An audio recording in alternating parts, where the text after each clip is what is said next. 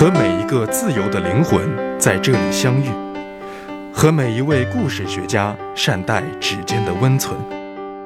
FM 三点幺五，欢迎回家。Hello，各位观众朋友们，大家好，这里是演讲社 FM 三点幺五的第一期节目，我是今天的主持人冰冰。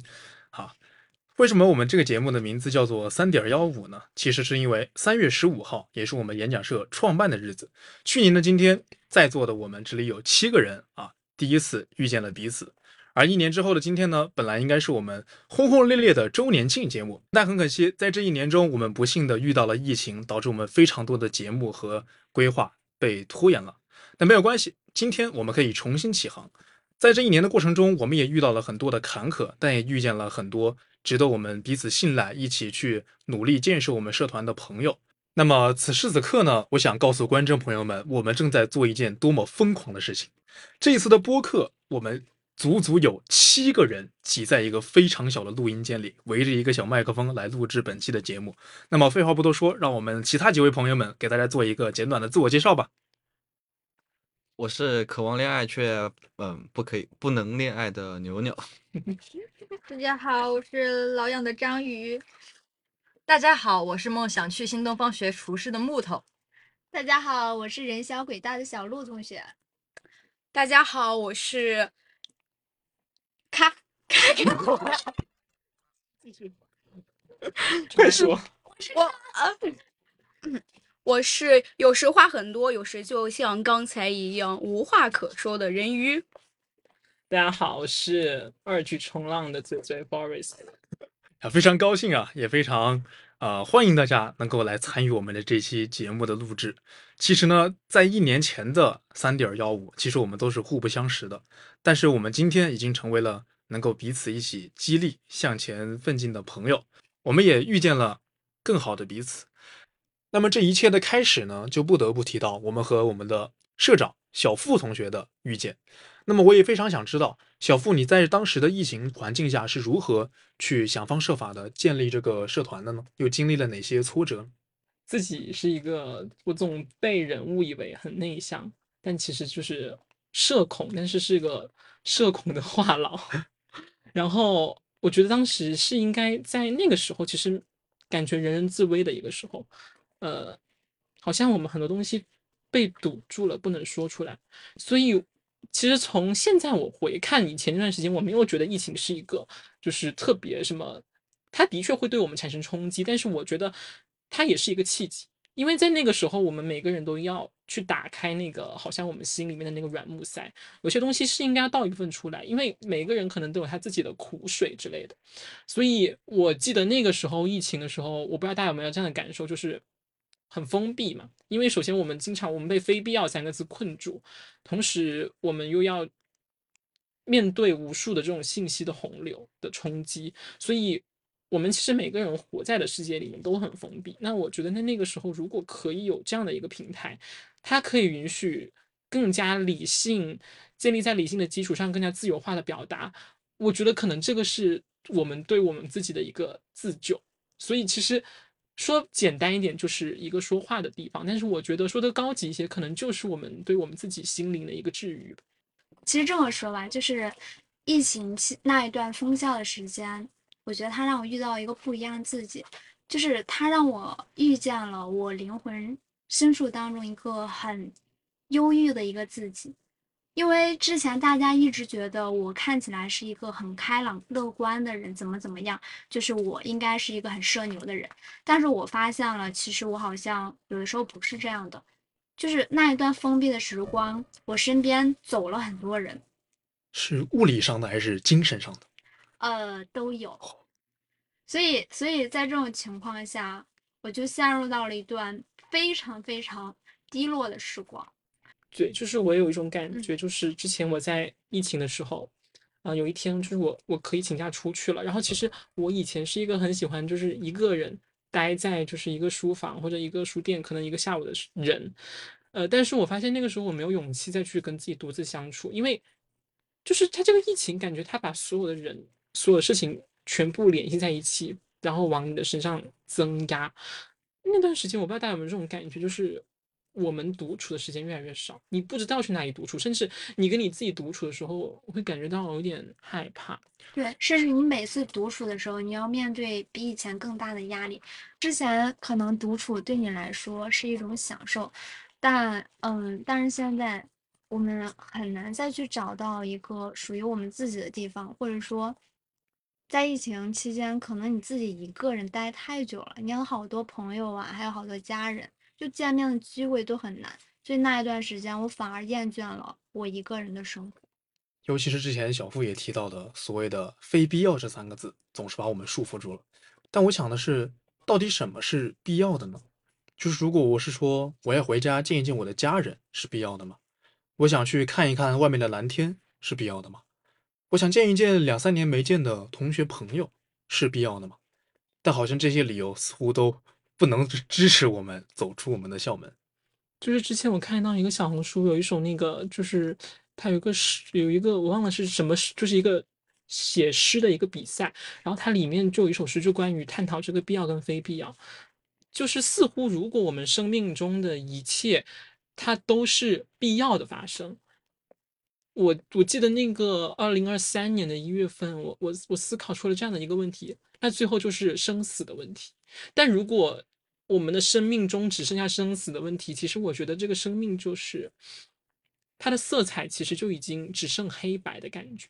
所以这个就是为什么我们当我们每次谈到非必要的时候，我们会给我们自己一种压力，因为你的生活已经有一个框架被框住了，你你只剩黑白两个东西，就是必要跟非必要。所以我们常常也会在这个时候就是。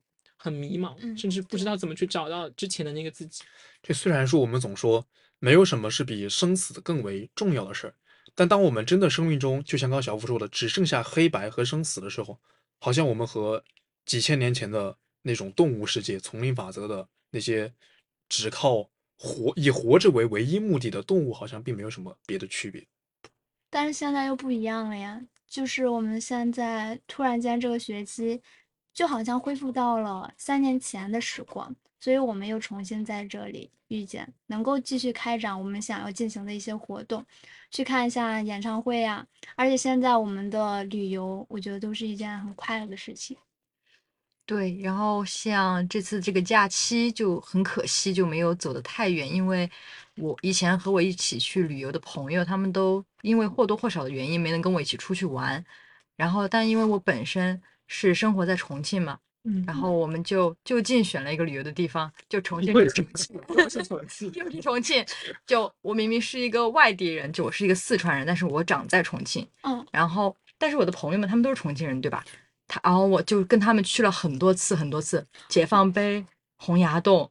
就我一个外地人，我都去过很多次，他们好像是有点像变成导游的感觉。对对对，然后我特别说，我特别熟悉的在这，嗯，移动方向地铁要往这边坐，然后那个 要坐三号线地铁到哪儿下，然后你再去转，这样更划算。重庆就是是不是存在那种你可能以为你在一楼，其实你是在十楼，是吗？有这种情况吗？对对，我真的觉得重庆是一个很神奇的城市。就我是刚高考完的时候去重庆玩，当时我印象最深的就是因为那时候特别热，然后我们就想下坡买点冰淇淋，买点水。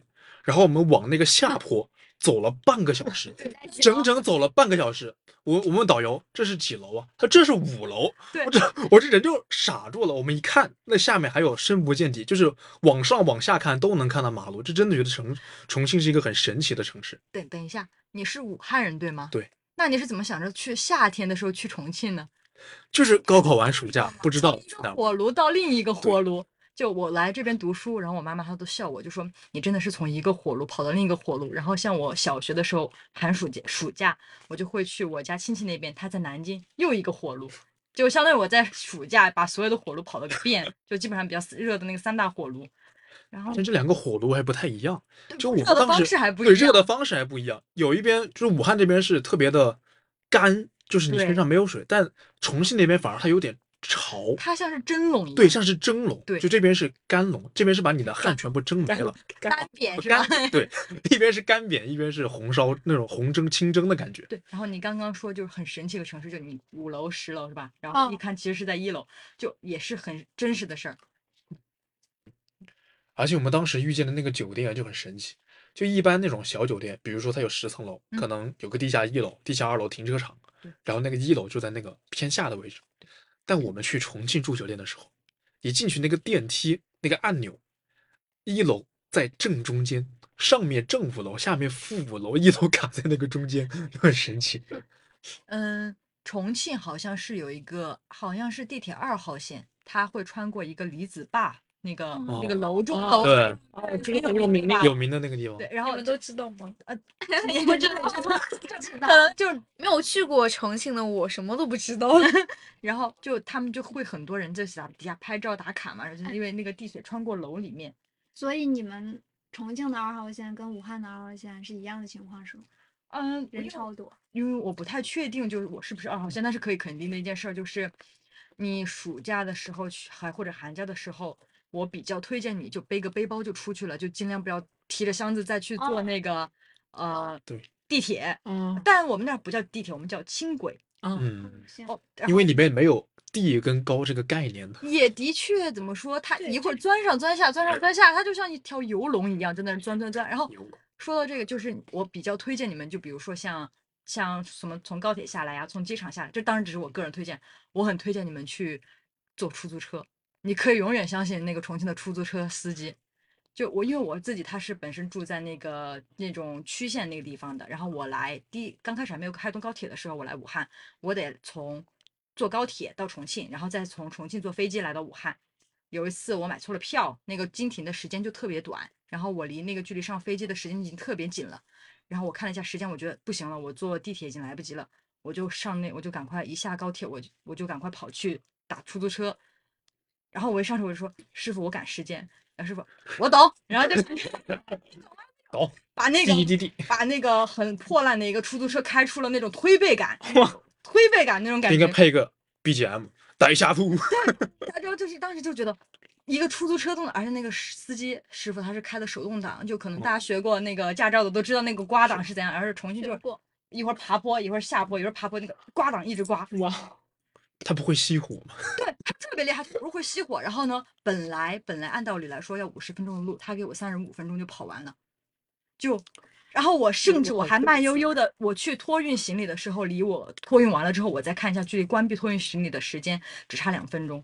那其实啊，我们刚刚也聊到了，虽然疫在虽然在疫情前啊，我们去了很多的别的城市，遇见了很多有趣的事儿。现在疫情过后呢，也有机会去见识到更多的城市和更多的有趣的人和事儿。那其实，在封校期间的时候，我们学校里也还是有一些奇闻趣事儿，刚刚也大家分享了很多。那我们解封之后，这个学校跟前面，我觉得有了一些明显的变化。就比如说，大家都可以回家了。我作为一个武汉的本地人，还没来得及周末回家，那些不在武汉但在湖北的人，直接坐个大巴两三个小时回去，甚至那些住在贵阳，就离武汉不那么远的，像湖南呀那些人，直接在周末坐了一个轻轨就直接回家了，一个周末，哪怕他只要大概价格一两百，我那天看到有个小红书，就说什么呃，武汉的大学生勇敢起来，呃然后对什么硬座高铁多少钱，全都给你列好，就看起来很诱人的感觉。说起这个，我中午还看了一个呃视频号，名字叫就叫做武汉长沙呃周末大学生交换日啊。这个挺有趣的。我也在就一一直在看就周边的票嘛，什么到苏州、到哦南京、到上海、到上海嗯啊，重庆就不说了哈，就不要再说到成都的，到成都，啊，反正就感觉哇，好多地方都可以去，然后甚至我身边已经有朋友，就我朋友圈的那些好友，他们已经在看，已经在办理签证了，就打算可能趁着哪个周末就飞出去了，就很轻松的就出去，然后就感觉现在感觉就是怎么说，解封了之后，我感觉我的生活。的确是感觉很自由，就包括今天上午就和室友就感觉就上了个课，九点出去，然后甚至直接蹬着自行车去了那个商圈吃饭，就感觉这是在上学期想都不敢想的事情。对，就前几天啊，有一次有一个别的专业的同学来问我，他也准备回家嘛，然后当时正好路上碰到了，然后他就问，哎，你也回家呀？我说是啊是啊。他问我，我说你买的什么票啊？他说火车票也很便宜。说你买的什么票啊？我说，嗯，我买地铁票，地铁票，提前预定好，现在就走。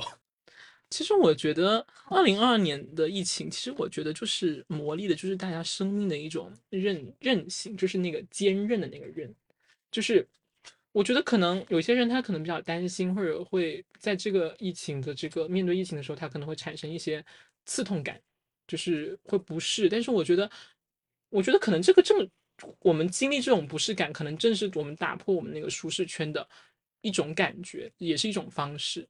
因为我就很记得那场音乐会之后，你知道最后一首安可曲是那个，就是返场是那个《我爱你中国》，大家都不知道这首歌，但是就是那个百灵鸟那个旋律一出来。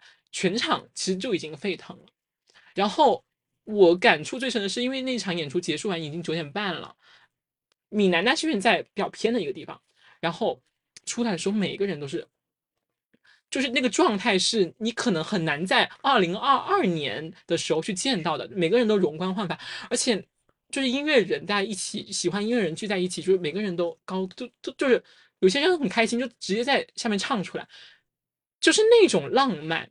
我觉得很令人动容，对，这让我想起来我为数不多的去听的演唱会，因为我是一个老宅男，就哪怕之前没有封校的时候，我可能也是在家里打打游戏啊、追追番、看看剧什么的。